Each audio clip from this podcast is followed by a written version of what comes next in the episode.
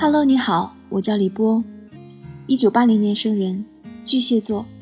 很多人觉得我不像巨蟹座，可是七月份的生日就摆在那里，我妈没造假。可能在大家的眼里，我没那么内敛，也没那么温柔，但只有我自己最清楚，自己一个人在房间里的时候，思绪万千是个啥样子。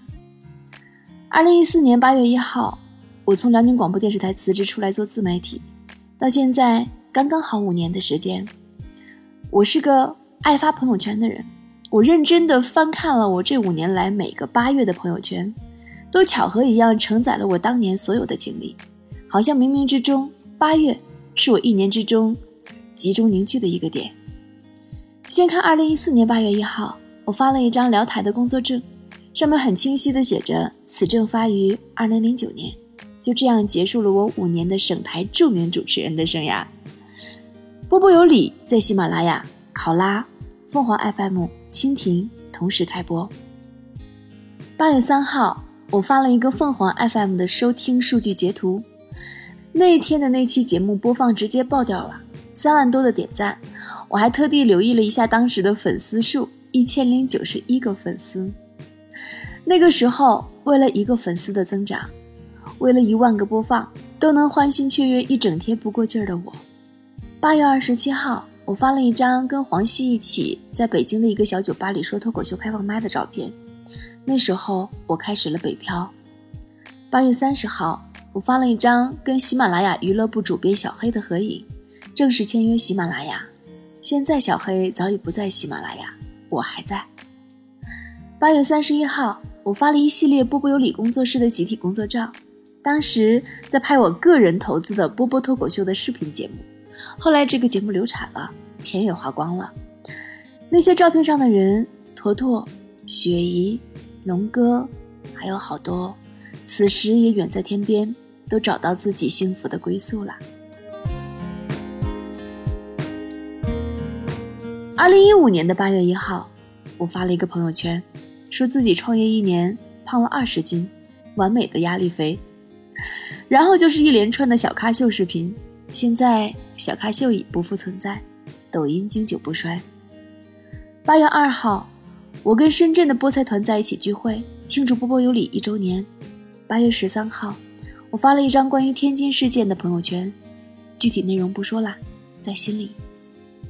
二零一五年的七夕也在八月，我在长春跟长春的菠菜一起过，嗨到醉生梦死。八月二十七号。我发了一张波波有理会员卡的照片，还有定制抱枕、定制鼠标垫。突然想起来，那个时候，波波有理已经开始招募会员四个月的时间了。八月二十八号，我发朋友圈，预祝自己第二天录制《笑傲江湖》会成功。可是第二天我逃跑了。八月二十九号，我发了我要去北京做脱口秀专场的海报。那是第一次在北京做专场。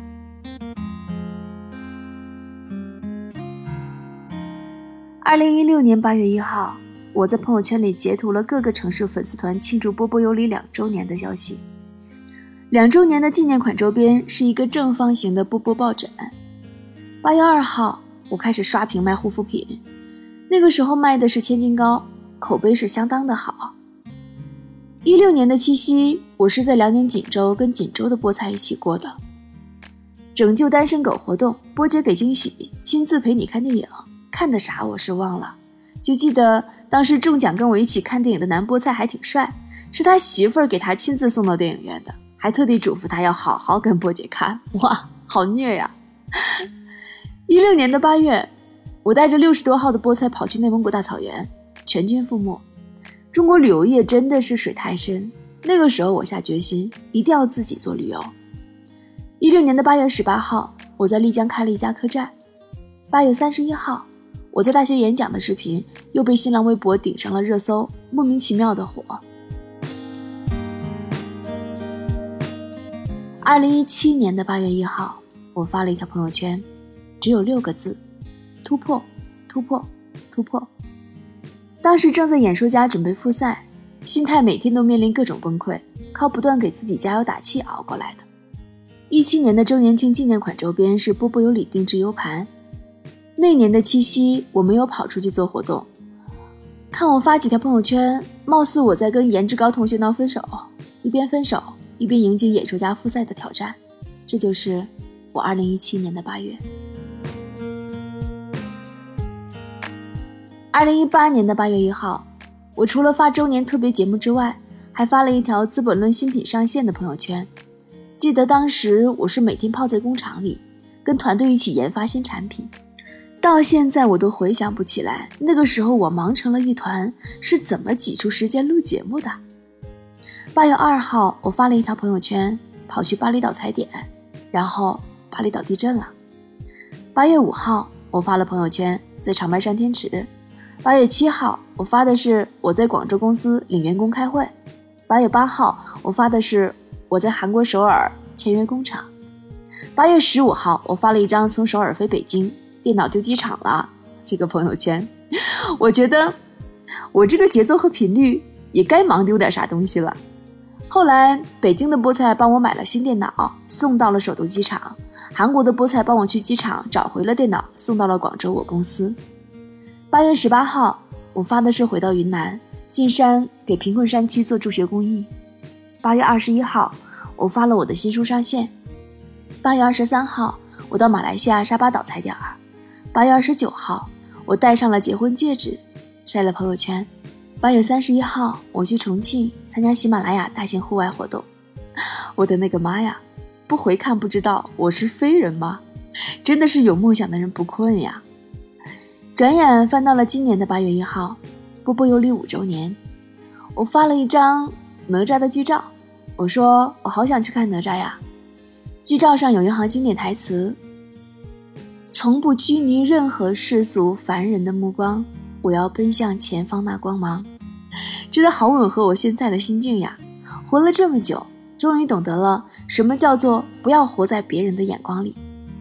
昨天有粉丝给我留言说：“波姐你变了，你跟粉丝用套路，说的再感人，你就是想卖面膜呗？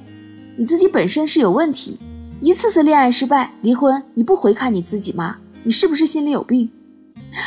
我看完以后想了想，没回复，呃，不是不敢回，是觉得没必要，因为每个人都有自己的活法，他只是把他的标准套在了我的身上，可他又不是我，也没有体会过我的生活，怎会知我内心到底怎么想？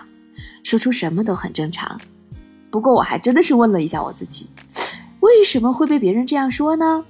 最后啊，琢磨明白了，因为我现在真的是太不在乎别人的评价和眼光了。所以我敢把真实的自己暴露给你们。说实在的，只要活着，就没有没闹心事儿的人。区别只是在于，大多数的人有不如意、不开心都不会说的。我爱说，有很多人跟我说过这个事儿，说波姐，你别老把自己的伤口拿出来给别人看，毁形象呀。关键是我真的不怕毁形象呀。因为你不说，他不说，我们就会集体制造一个人生很简单就能圆满的假象。可是我们知道，人生哪能那么简单的就圆满呀？那些没有经历过挫败的人，在经历的时候就会觉得，为什么别人都很好，只有我这么挫败呀？他就会经不起挫败。但如果我说了，人们在经历挫败的时候就会觉得，嗯，我这点事儿跟波姐比算啥呀？人家波姐都活得好好的，我死什么呀？这样多好呀！那么接下来，我真的给大家分享一下我这五年的心得，关于工作、爱情和生活。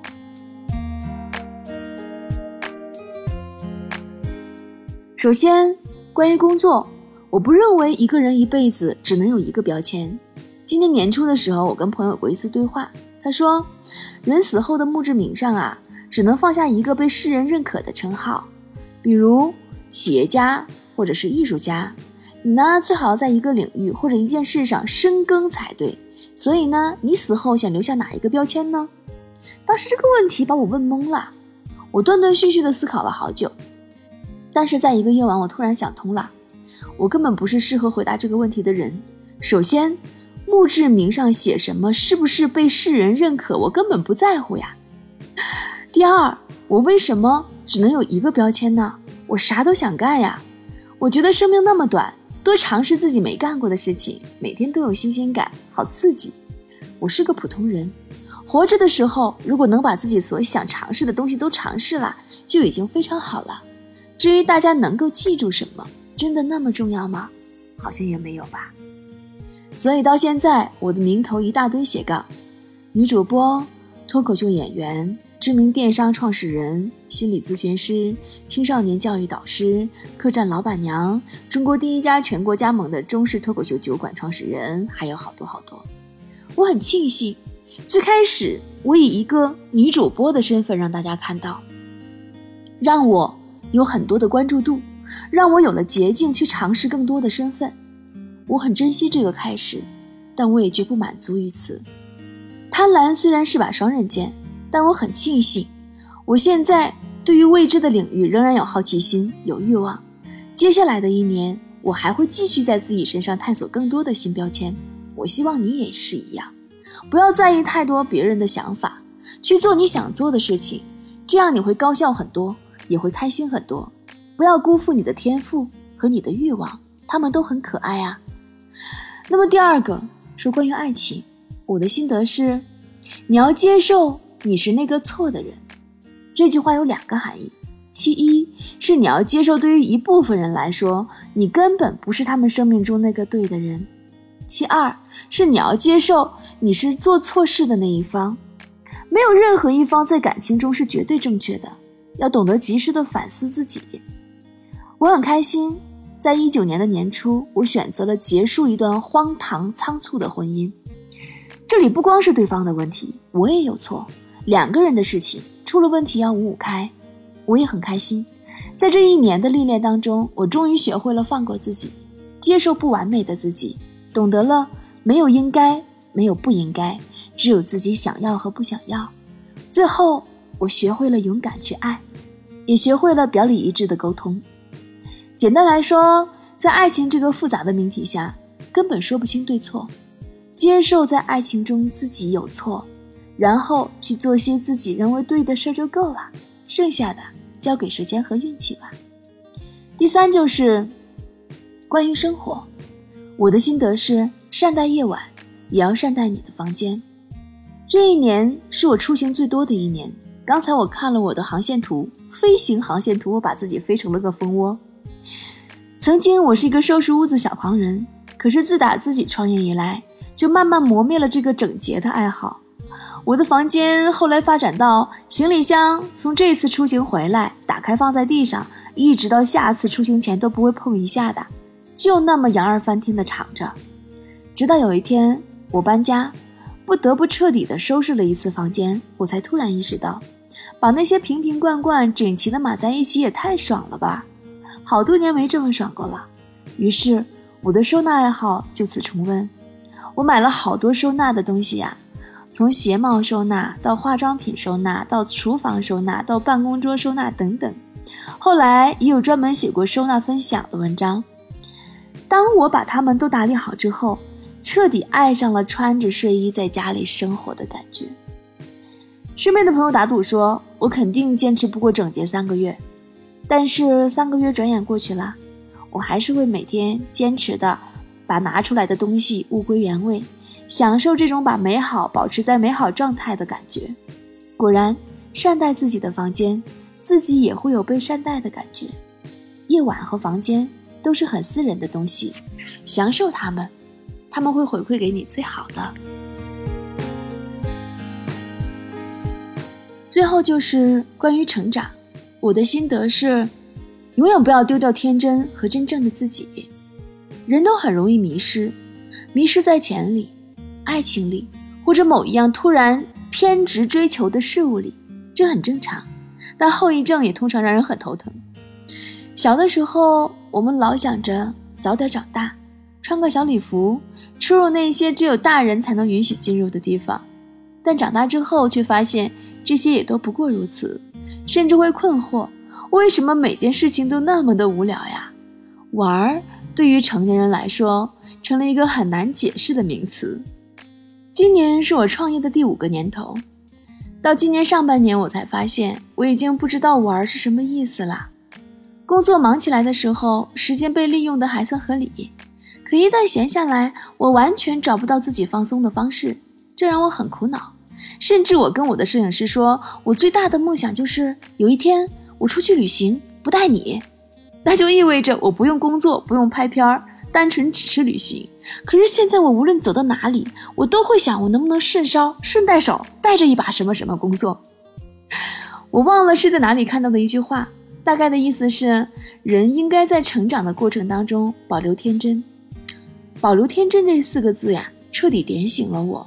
我终于想通了，我缺的那样东西是什么了。打这之后，我开始去接触一些我过往觉得孩子气的、幼稚的一些东西。我发现我不是不喜欢毛绒玩具，也不是不热爱那些小游戏，我只是之前刻意的在跟他们保持距离。果然，好奇心需要在成长中被再次唤醒。头些年，我特别害怕被别人看不起，挣了点钱就赶紧去买些奢侈品，以备在一些特殊的场合充充面子。但我内心里其实并不认可这件事情，我就是一个普通家庭长起来的孩子，昂贵的东西反而让我觉得更加没有什么安全感。今年我可以说是彻底放飞自己了，我发现其实穿成什么样。消费什么东西，拿什么样的包包，穿什么样的鞋子，戴什么样的首饰，开什么样的车，别人并没有那么在乎。我把好多奢侈品的包都卖了，一些贵的但不适合我的衣服也都送给了身边的朋友，生活一下子轻松了很多。做自己挺好的，我还是喜欢在路边摊吃烤串儿，饿了再来个煎饼果子加个蛋，穿着简单的卫衣、秋裤、平底鞋。过着松松垮垮的生活，什么精致不精致的，试了一圈之后，我觉得这辈子啊，还是为了活着舒坦来的。就在我写这期节目打开电脑之前，又看了那张哪吒的图，在对照自己，原来当我可以不在乎别人怎么看我的时候，真的可以让自己放光芒。今年我把自己放飞了，去干了好多以前不敢干的事儿，参加《笑傲江湖》，奇葩说。包括跟一个素人一样，从零粉丝开始做抖音，也包括每个月去一个陌生的城市旅行，和每个月演一场脱口秀，也包括离婚，也包括恋爱。今年我也放弃了很多，事业上的、生活上的、感情上的。我发现，人真的需要清空和丢掉一些，才好更有精神的进行下一步。而我，一切都在挺好的进行着。新的一年，我还想做点新的事情，大的小的都有可能。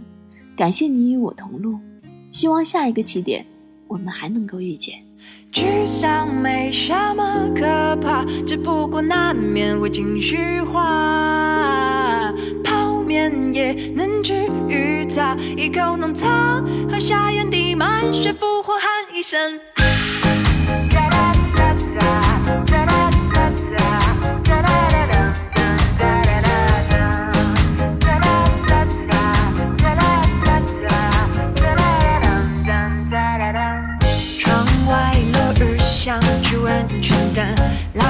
小王今晚又继续加班，角落里还没吃过饭的我，一人冷成了小鱼干。废寝忘食工作一年有半，失眠兴奋意乱，时常与我作伴。当我感到不安，就内心默念人生苦短，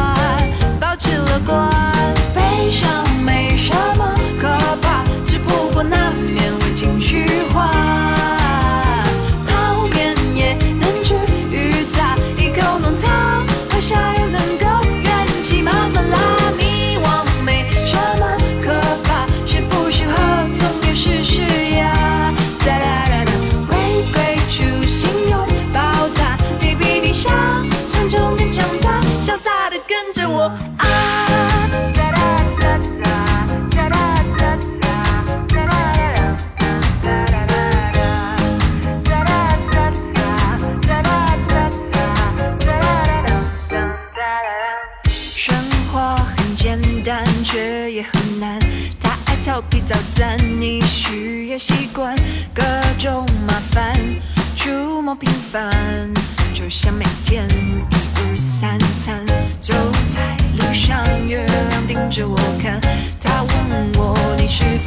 选择勇敢？当我觉得难堪，就内心默念人生苦短，保持释然。悲伤没什么。